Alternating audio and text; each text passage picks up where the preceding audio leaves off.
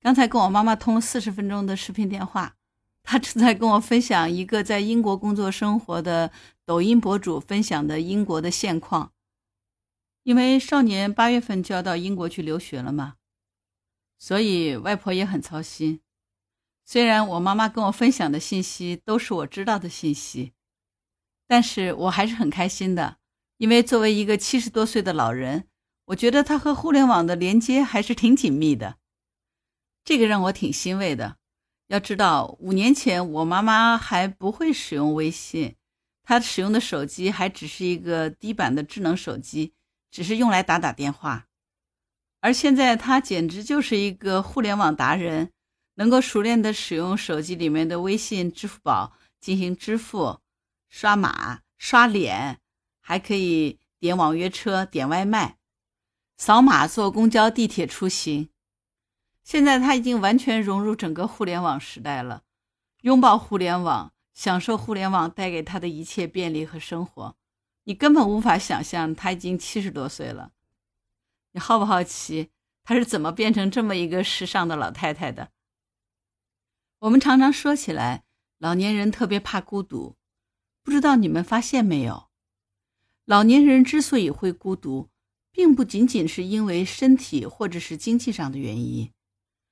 而是这些老人被整个互联网时代所抛弃了，或者说他们被隔离在互联网生活之外。现在很多社会化的服务全部都是通过手机 APP 在网络上进行解决的，比如坐公交、坐地铁、吃饭点餐要扫码，而老人们还都以过去的生活方式生活在现在的互联网时代。自然就跟不上整个社会的发展，但也没办法，最后就导致这些老人他们的活动区域只能局限于自己居住的区域，甚至于是自己的家里，与外面的世界越来越脱节，最后就越来越孤单。其实呢，这里头嗯，就有一个非常重要的责任哈，我们需要让我们的老人怎么样能够安享晚年。安享晚年不是说只是。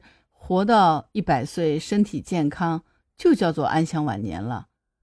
安享晚年还应该包括有一点：老人们和社会不能够脱节，老人们有他自己的社交，老人们能够在当下的这个社会里独立的生存和生活，并且享受这个互联网时代社会带来的各种各样的便捷服务和便利条件。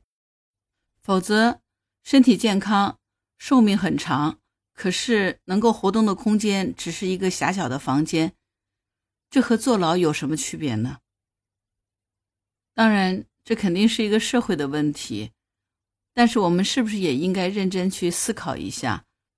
除了国家和政府的责任，作为子女，我们能为我们的父母做点什么事儿呢？你们想不想知道我妈妈是怎么样变成互联网达人的？这个故事可有趣儿了。其实五年前，我妈妈还不会使用微信，当时呢，我也没有特别的放在心上。但是发生了一件事之后呢，我下定决心，一定要让我妈妈学会使用手机，来帮助她更好的融入生活。就是那个时候，网约车比较流行嘛。那我妈妈原来出门的时候呢，不太认路，所以呢，她习惯于站在路边打车走。结果有一次他出门，我们不在家，他一个人就站在路边站了一个多小时，都没有打到一辆出租车。为什么呢？因为所有的出租车其实都被网上的 APP 提前预约走了，所以他就看见那个车子一辆辆的从他身边经过，但是呢，没有一辆是空车，就算是空车，也都打着待定的那样的一个标识，不肯停下来。那天很热，大太阳。我妈就站在路边站了一个多小时，后来还是遇到了一个好心的的哥，他远远的看到我妈妈站在路边，应该是晒得满脸通红了，可能于心不忍，他就把车停下来了，问我妈妈是不是要打车。那我妈妈就跟他讲了，还比较奇怪说：“哎，为什么今天这么多空车都不停下来呢？我招了半天手啊，我也是站在出租车的这个。”等车的地方，我不是站在路边随便叫的，他们为什么都不停下来呢？我都等了一个多小时了。然后那个司机呢，就把我妈妈带上了，顺路就送了她一程。路上他就跟我妈妈讲说，所有的车子都被网上提前预约走了，所以呢，你现在是叫不到车的，你一定要从网上叫车。后来我妈回来跟我讲了这件事，实话说，我挺心疼的。你想想看，他当时都已经快七十岁了，身体也不是很好，站在路边等了那么半天，就是叫不到车。那万一出点什么事儿怎么办呢？但是。的确，所有的车子都被网络叫走了嘛？你能怎么办呢？也不能怪别人在网上叫车。我就意识到了，我必须要教会我妈学会使用手机，利用互联网融入整个现代生活。当然，你也可以说啊，我们应该向有关部门去呼吁，让他们去关注老年人的生活如何和互联网做对接。这是从国家和政府的层面。但是当制度，和社会都还没有能够顾及到老人，不能让我们的生活更加便利的时候，我们作为子女应该怎么做呢？我是觉得不能坐以待毙了，反正是不能等着，等到政府的制度下来那一天，那得什么时候啊？等到那一天，得等到猴年马月去了。我必须要去解决现实的问题。我们的确做子女的话，平时要上班，我们也顾不上父母。也不可能随时随地就在他们身边照顾，那能做的事情唯有就是教会他们如何和这个互联网时代去拥抱。不过呢，比较困难，因为我发觉，当我去教我妈妈去使用手机，哎，学会怎么用微信这些技能的时候，她产生非常大的一个畏难情绪，啊，总是推脱和借口，说自己年纪大了，记不住了。啊，有事儿到时候再说吧。这个也让我非常苦恼，我就一直在想，我要怎么才能把这件事儿解决呢？后来终于让我想到了一个好办法。过春节的时候，我妈妈这边她是有七个兄弟姐妹的，他们那个年代哈。那么过年大家一个大家庭的人是蛮其乐融融的，我就跟我几个表弟啊表妹就商量好了，各家的子女。都要负责把各自的老人拉到我们建立的一个家族的大群里面。这个大群大概有四四五十号人嘛，就是成年人。然后呢，我们就在春节的时候把他拉进来，先是让他们通过可以语音或者视频电话聊天，让他们感觉到哦啊，这样的又省钱又能见到面，就很开心。大年三十那一天呢，开始在群里发红包。先是教会老人们怎么样去抢红包，然后这波老头老太太平均年龄六十五岁，就非常高兴的在群里乐呵呵的抢红包，抢的那个叫热闹啊！我妈那天也是带这个老花镜在那边不停的点啊点点啊点，然后打开哇一分钱，然后啊这么少啊，然后还嘲笑我舅舅说：“你看你都已经。”点了好几个一分钱了，我比你强，只点了一个。那总之就是玩的很高兴。不过有一点我妈挺难受的，是因为她的手机是老式样的，她不肯换，所以她红包速度抢的很慢，她抢不过人家。所以第二天一早，他就要求买一个新式手机，就是为了抢红包。所以其实不要说什么老人不喜欢新式手机，那是因为他觉得没有用。他要真是有用的话，你看他多主动，就来跟你要东西了。所以后来我就去给他买了一个新手机。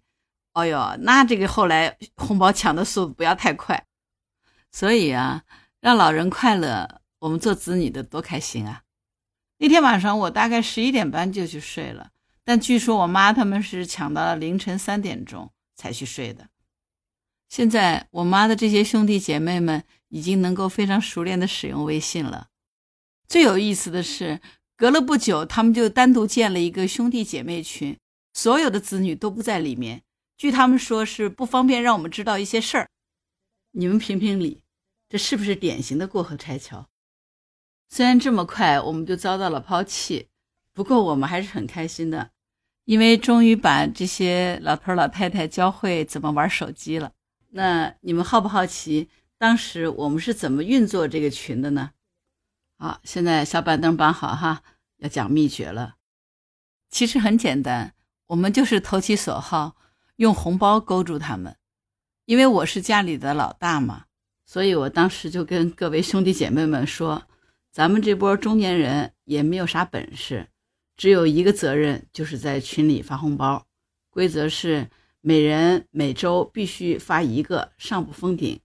每个红包的金额必须是不得少于十元，上不封顶。而且还有一个重要的规定是，这个红包只能交给老人们去抢，我们这些子女们。只能发红包，不能抢红包。如有违规，那么抢的那个红包发出来是多大的金额，误抢的那个人就自动乘以二，重新再发一个大红包。那你们可以想象一下，这个制度一执行，这个红包是不是就特别热闹？你担心发红包的人少，想多了。你算算看，我妈妈有七个兄弟姐妹。每个人都有两个孩子，都成家了，这就意味着是多少人？你自己去算一算，有没有这么多红包？这个家族群简直就成了一个每天专发红包群。那老人们就是为了抢个一分钱、五五分钱的红包，都抢得不亦乐乎。但这种行为就无形的刺激了他们对于微信使用的这种兴趣。然后迅速的，他们就开始互相研究这个微信应该怎么玩儿。然后五年下来，我妈妈已经成为了一个微信达人了，发朋友圈、发视频号，有微信支付和支付宝支付，网上购物，出门扫码坐车、订网约车、买火车票，她样样精通。后来等到直播兴起以后，他就每天在家里也不看电视了，开始看直播视频。然后看都是世界各地的风光啊，风土人情这些，哎，他觉得他的整个人生被打开了，那他的这个老年生活是不是就过得非常的有趣儿，也不无聊呢？而且他也不再像原来，嗯，就是经常想他的兄弟姐妹们，因为他觉得现在跟我阿姨他们每天都可以视频连线两三个小时，线上每天见，所以互联网其实改变了我们的生活。希望我们的老人也能够被互联网所改变，这样的话，是不是他们的人生就不会再那么孤单了呢？